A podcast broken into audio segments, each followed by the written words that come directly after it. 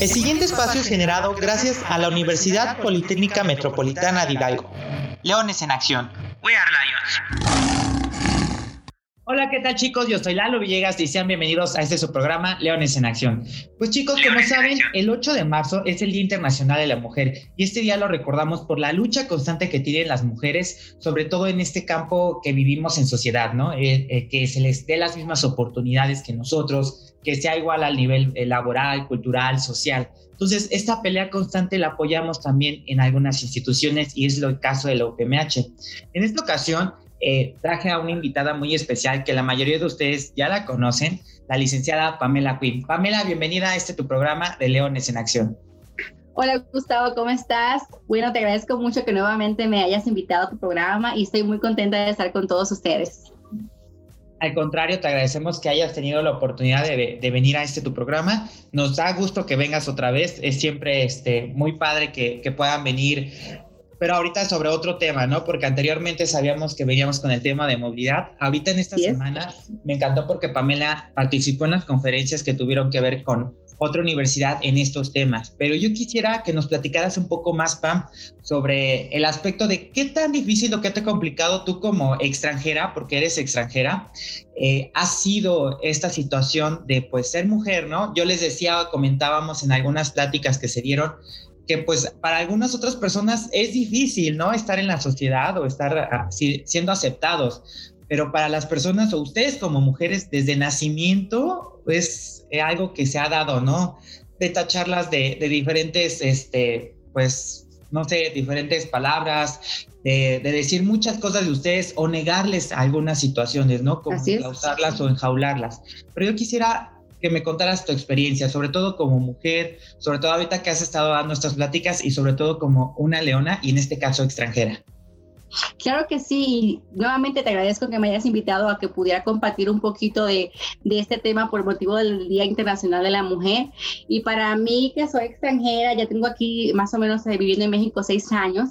Y te comento rápido que cuando llegué a México, para mí siempre fue como un choque de cultura en la, en la parte de, de ser mujer. Porque eh, cuando yo llegué, aquí a México, una de las cosas que más me, me impactaba o se me complicaba muchísimo, por ejemplo, era la vestimenta. Yo vengo de un país eh, muy caluroso, República Dominicana, en el Caribe. Y bueno, en mi país siempre era muy normal, tal vez andar en short o en falda o con, con blusas un poquito con escotes o, o, sin mangas. Y cuando llego aquí a México, eh, se, me, se, me, hace un poquito más difícil poder sacar eso caribeño de, de, de que, que, siempre tengo desde mis raíces, porque cuando andaba en la calle siempre eran los piropeos o que los albañiles muy populares me gritaban de la otra parte de la calle y eso me fue cambiando, me fue cambiando porque sí me sentía incómoda y pues tuve que eh, comenzar a, a, cambiar un poco la forma de, de, yo ser porque es algo que para mí era normal. Y cuando llegó aquí, como te comentaba, eh, ahí comenzó todo el cambio de, de, de, choque de cultura, por así decirlo.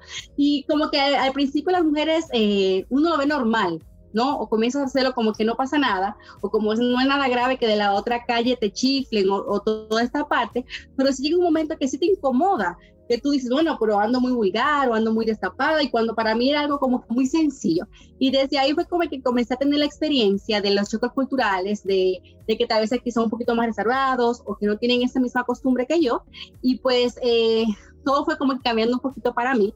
Cuando tuve ahorita la, la participación en el, en el en esta actividad que me invitó la Universidad de Tulancingo, eh, pude, tuve la oportunidad de hablar un poquito también del tema de, de machismo en cuanto a las diferentes eh, culturas. Por ejemplo, mi país, lamentablemente ahorita es uno de los países de, del Caribe con mayores feminicidios. Eh, es un país un poquito machista todavía. Eh, aún tengo familiares o, o, familiares mujeres que, que viven atrás del hombre, ¿no? De que primero el hombre y la mujer tiene que estar siempre en la cocina y aún se sigue viviendo esos choques culturales, ¿no? Que es difícil a veces cambiarlo. Mi país es pequeño, no es, eh, no es tan grande como México. Mi país cabe en la Ciudad de México, para que se den más o menos una idea. Entonces, eh, para mí, la verdad, de manera positiva, al llegar a México también todo eso cambió. Rápido te cuento que cuando eh, mi familia conoció a mi esposo, eh, fuimos a comer con, con él y todo, y mis primas me dicen, ¿no le vas a servir la comida?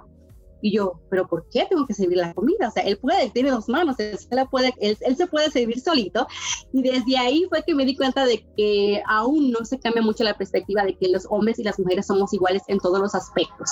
Y, pero bueno, fuera de eso, eh, las cosas fueron eh, moderando, me fui adaptando, conocí también, comencé a identificar lo que es también el acoso, eh, ver esas, esas señales de que si te ven, si te chiflan, si te miran, eh, todo, eso, eh, la verdad, las ambas culturas me han, eh, me han servido para, para mí misma, ¿no? lo cual también yo como madre de familia he podido también transferir o enseñarle a mi hija de siete años de que, que, caminamos en la calle y si un hombre te chifla, no voltees, porque sí te está acosando, sí te está molestando. No es una manera correcta de, de halagarte, ¿no?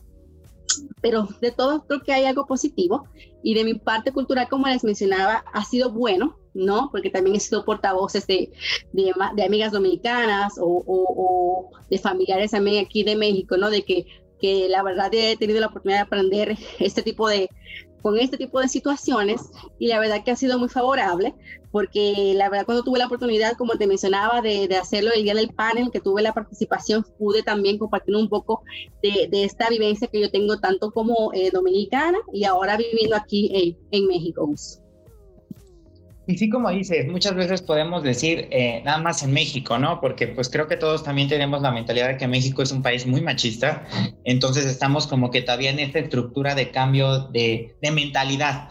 Obviamente es poco a poco, es un gran reto y, y vemos que es en todos los países, ¿no? En, Así la es. mayoría de todos los países, en todo el mundo, se ha llevado esta parte de, de pues apoyar a las mujeres, ¿no? De que todo sea esta equidad de género, la famosa equidad Así de es. género, ¿ya?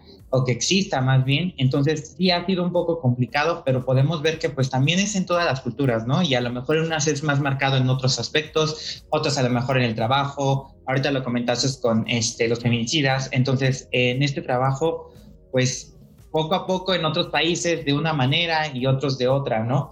Pero también quisieras saber sobre tu experiencia de ser mujer, ya estando viviendo aquí en México, a lo mejor, pues yo siempre he dicho que ustedes como mujeres son como las mujeres maravillas, ¿no? Hacen de todo y sobre todo tú que eres, este, pues eres emprendedora, eres colaboradora, trabajas para la UPMH, eres mamá, entonces, ¿cómo ha sido este trabajo de ser mujer o ser mujer y sobre todo en este tiempo de COVID, ¿no?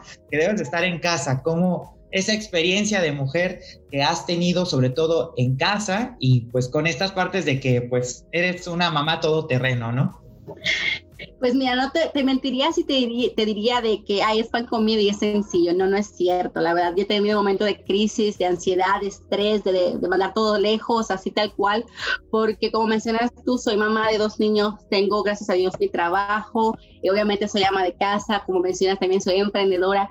Y poder unir todo eso en 24 horas, créeme que es un caos total, ¿no? Eh, pero trato de ver lo positivo, ¿no? De, como dices tú, las mujeres tenemos como esas herramientas, eh, esa inteligencia o esa práctica de, de poder resolverlo todo en, en, un solo momento.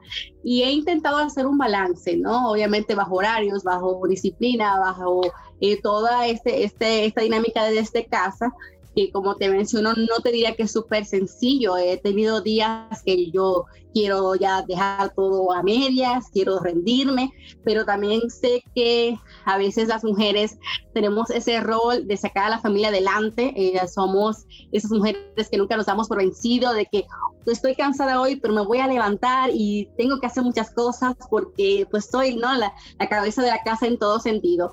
Entonces, eh, la verdad que es positivo de todo. Eh, tal vez eh, esta pandemia nos trajo el estar en casa y tal vez eh, conocer otras habilidades que tal vez no creíamos que éramos capaces de realizar. Y la verdad, hay que verlo todo de manera positiva, ¿no? Creo que esta pandemia nos trajo cosas negativas, claro que sí, pero también como mujer te puedo decir que muy cosas muy positivas. Como tú decías, yo me hice emprendedora desde casa, gracias al COVID, que también creo que es algo que agradezco, pero la verdad, eh, como mujer, creo que también eh, es bueno también valorarnos y darnos ese aplauso, ¿no? De que sí podemos, de que siempre estamos a pie del cañón, de que no podemos darnos por vencida y que por algo también somos mujeres, ¿no? Sí, al final del día, pues, que te impulsa, ¿no? Debes de tener ese impulso. Así es. Sobre todo porque, bueno, algo que a mí nunca me ha gustado que digan que son el sexo débil. Al contrario, ¿no? Se considera que son muy fuertes. El traer tan solo un hijo a, a este mundo es, ha de ser complicadísimo, la verdad. Este, entonces, estarlo educando, todo eso, digo, el rol de los hombres también es importante. Esto ya es un algo de equilibrio, claro. pues como mamá eh, siempre yo he visto que pues está esta parte, ¿no? De dar el 70 o 30, ¿no? En este caso. Y pues sí es de reconocer, ¿no? Y muchas veces eh, las mujeres son las que están ahí al pie del cañón y todo eso. Entonces, es muy importante. Sé que es difícil, a lo mejor como dices o como comentas, ¿no? Eh, a veces quieren tirar la toalla y decir, ya, me rindo. Pero pues siempre y va a haber es sano también, Gus, ¿no? Es sano de repente decir, ¿saben qué? Necesito un break. O sea, pues, soy, un, soy, un, soy, un ser humano, necesito respirar y, y, tomar las cosas otra vez como desde cero y otra vez. o sea, porque tampoco podemos decir, somos, sí, pues sí somos la verdad super mujeres, pero llega un momento también de decir, necesito un break, necesito un respiro tantito para continuar con más energía. Sí, un descanso, ¿no? Dicen cuando te canses, siéntate y vuelva a agarrar fuerzas y te vuelves a levantar. Así es. Eso es muy cierto. Más ustedes en este caso.